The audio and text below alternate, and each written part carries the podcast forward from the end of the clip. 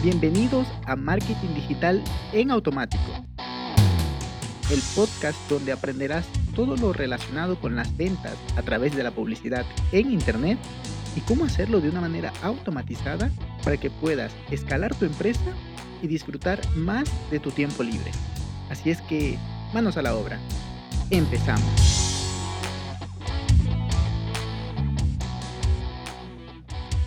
Muy buenos días mis amigos, bienvenidos un miércoles más a este podcast de marketing. Y el día de hoy vamos a darle continuidad a los sesgos cognitivos que estuvimos hablando la semana pasada, el miércoles de la semana pasada, que si no lo has escuchado, te recomiendo mucho que vayas a escucharlo para que vayas a, porque son, son muchos mm, sesgos cognitivos y el objetivo de hacerlo poco a poco es escuchar unos, no sé, cinco cuatro, y luego tratar de verlos en la realidad, qué sé yo, en un anuncio que te muestren o incluso en el actuar de las demás personas o en el tuyo propio, para que luego lo vayas convirtiendo en un marco mental que ya se adapte a ti y ya lo tengas pues en automático, ¿no? Es igual que cuando aprendes lenguaje, corporal, como que al principio cuesta ir aprendiendo esos gestos, cómo se mueven, cómo articulan, pero cuando ya te has tomado el tiempo para, para interiorizarlos, llega un momento en el que estás frente a alguien y dices, pues, ok, esta persona está sintiendo tal cosa, o no está siendo coherente, o se está sintiendo incómodo, o me está ocultando algo. en fin, muchas cosas. Así es que te recomendaría mucho que escuches el episodio anterior y por supuesto que también este, pero que los vayas practicando. Pero bueno, sin más, sin más introducción, sigamos. Hoy vamos a hablar de la proyección, el sesgo cognitivo de la proyección. Esto nos dice que solemos proyectar o pensar que los demás piensan igual que nosotros. Y también pasa algo, ¿no? También solemos pensar que nuestro yo del futuro va a pensar igual que nuestro yo del presente. Déjame te pongo un ejemplo con este último caso. Imagina que te estás acercando a McDonald's y dices, pues voy a, voy a comprar porque me, encanta la hamburguesa y me voy a sentir muy bien, lo voy a disfrutar. Y mientras lo estás comiendo, pues probablemente sí, estás disfrutando, estás eh, pues comiendo muy a gusto tu, tu hamburguesa. Pero lo que pasa es que luego, cuando ya terminas, te sientes mal, ¿no? Que por qué comí esto, no es bueno para mi salud y, y muchas cosas negativas. Y yo que rompí la dieta, en fin. Entonces, entras en disonancia cognitiva porque tu yo del pasado iba a disfrutar eso, pero tu yo del futuro ya no, que en realidad es tu nuevo presente. Pero es curioso, ¿no? Igual solemos pensar, no, ¿cómo, cómo que no? ¿Cómo que no le va a la América? ¿O cómo es que no le gusta el, fútbol o Messi? O si no, le, ¿por, ¿por qué no ve series? O incluso, ah, pero ¿por qué no está leyendo libros? Esto es algo que he escuchado mucho en este tiempo de cuarentena, si eh, escucho decir, si no estás leyendo, al menos de, sales de esta cuarentena leyéndote un libro o habiendo iniciado un proyecto, incluso en el mejor de los casos, ya con un emprendimiento rodando, has perdido tu tiempo. Y bueno, tiene parte de razón porque el tiempo es em, un bien preciado y difícilmente lo vamos a recuperar bueno, imposible recuperarlo, pero nos estamos proyectando las personas que decimos eso, porque bueno, yo, yo soy un poco de esos, ¿no? Porque la vida es tan preciosa, pero hay que aprender, hay que desarrollarse y progresar. Sin embargo, hay personas que no. Entonces debemos de dejar de proyectarnos y decir, ¿por qué, ¿por qué no está progresando? El otro probablemente no quiera o no sea consciente de que debería. Entonces, ese es otro ejemplo de proyección, también aplica a las ventas.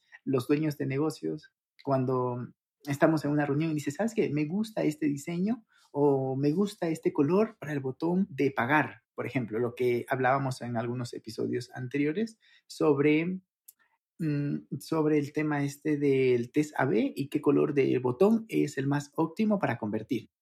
Entonces, el dueño del negocio me suele decir, cuando estamos haciéndole su sitio web, no, ¿sabes qué? Pongámosles un color amarillo, que está bonito. Sí, está bonito para ti, bueno, igual y para mí me gusta, pero de pronto no es el que más convierte. Estás proyectando tu gusto a las demás personas.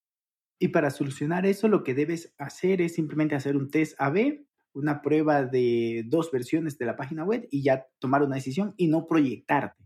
Pero bueno, vamos con el siguiente. es el sesgo de correspondencia. ¿Qué significa esto? Significa que, por ejemplo, cuando nos presentan a alguien y digamos que esa persona no ha sido lo suficientemente cortés que nosotros esperamos, simplemente ha sido un hola o hola, chao y me voy, algo así. Entonces pudiéramos llegar a pensar, no, ¿sabes qué?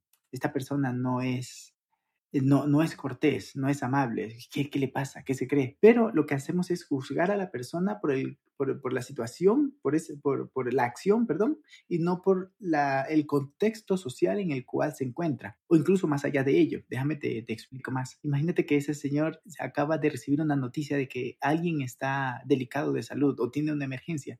Lo que menos le va a importar es empatizar con alguien porque tiene una urgencia, su mamá está en el hospital o cualquier cosa, o sino que él mismo se está sintiendo mal, o, en fin, muchas, muchas opciones. No sabemos eso y los, lo vamos a juzgar por ese acto y no por todo el contexto. Ojo con ello. También eh, veo esto mucho en el tema de los mensajes de WhatsApp o emails. ¿Qué le pasa a este que no contesta? ¿Qué se cree? ¿Qué se ha creído? ¿De dónde salió? Divertido, ¿no? Porque el contexto de esa persona ha cambiado ya puede ser que se dedique a más cosas o, o, casi no revise emails, o incluso, mira, puede ser que leyó el correo, el WhatsApp o el correo, pero alguien le llamó para algo, alguien le llamó para algo, entonces perdió, perdió ese, ese momento que estaba ahí, que ya te iba a contestar, y luego se olvidó. Entonces ahí es donde entra este sesgo de correspondencia. No, como no contesta, es mala persona, o como no contesta, es creído, se le subieron los humos. Este sesgo a continuación me gusta bastante, es el sesgo de enmarcado. Significa, sacamos conclusiones diferentes em, eh, de, diferentes dependiendo de la manera en la cual nos muestran la información. Déjame te pongo un ejemplo donde va a quedar más claro. Digamos que el doctor le dice a su paciente, ¿sabes qué? Existe un 90% de posibilidades que la operación salga bien el, paciente probablemente se sienta contento, ¿no? Mire, ok, hay bastantes, eh, bueno, bastante posibilidad de que todo salga bien, pero imagínate que el doctor le dice, hay un 10% de posibilidad que te mueras. ¡Wow! La información que se recibe, la conclusión que se saca es totalmente distinta, incluso la decisión que tome sea otra a la de aprobar eh, la, la, operación, por lo que es muy importante este de, del sesgo de enmarcado. Vamos con el siguiente eh, sesgo cognitivo, que es el de víctima identificable. Solemos darle más importancia a la persona o al acto presente o a la acción presente que tenemos ahí que al global. Te pongo un ejemplo. Imagina que tienes delante de ti un anuncio, o ni siquiera un anuncio, pero a una persona que dice que, bueno, que no tiene para comer y que está ahí su madre, bueno, la madre y, y, una niña, y no tienen para comer. Entonces, tú lo ves ahí, te humanizas y, les ayudas, eh, le das dinero, comida, lo que sea, ¿no? Pero si te dicen, en África hay un país que la, la mayor porcentaje de, sus habitantes no tienen para comer. Lo ves demasiado lejano, por lo cual le quitas importancia, le quitamos importancia e incluso llegamos a pensar, no, ok, el gobierno o alguna fundación ya les ayudará, pero le damos más importancia, pero es la misma situación. Una persona no puede comer, es la misma situación. Tenemos, este me gusta bastante porque lo uso bastante, se llama la aversión a la pérdida. Te pongo un ejemplo. Imagínate que lanzas una moneda hacia arriba y, haces una apuesta con alguien, ¿no? Le dices, si sale cara, em, tú ganas y, te doy dos mil dólares, pero si sale sello, yo gano y me das mil dólares. Entonces, probablemente ahí sí se anime a hacer la, la transacción, el, acuerdo o, el, sorteo este, la persona que tienes al frente. Pero si le dices, ¿sabes qué? Tiro hacia arriba y si sale cara, te voy a, te voy a dar 1.100 dólares. Pero si sale sello, te voy a dar, eh, tú me tienes que dar 1.000 dólares. Hay estudios que dicen que tiene que ser al menos el doble o más la ganancia que la pérdida para que las personas se animen a tomar acción. En este caso, el, segundo caso de solo darte 100 mil, 100, 1100 dólares, no es tanto como lo que vas a perder. Entonces, o sea, vas a perder mil. Así es que probablemente la persona no juegue. Importante tener, tenerlo eso en cuenta. Y para el tema de los anuncios, del marketing, pudiéramos usarlo así como, mm, esta, esta oferta que te estoy ofreciendo va a caducar en 48 horas donde además de hacerte un descuento de 45%, también te voy a sumar estos dos bonos y además te voy a dar una asesoría personalizada una vez que termines el programa, por ejemplo, ¿no?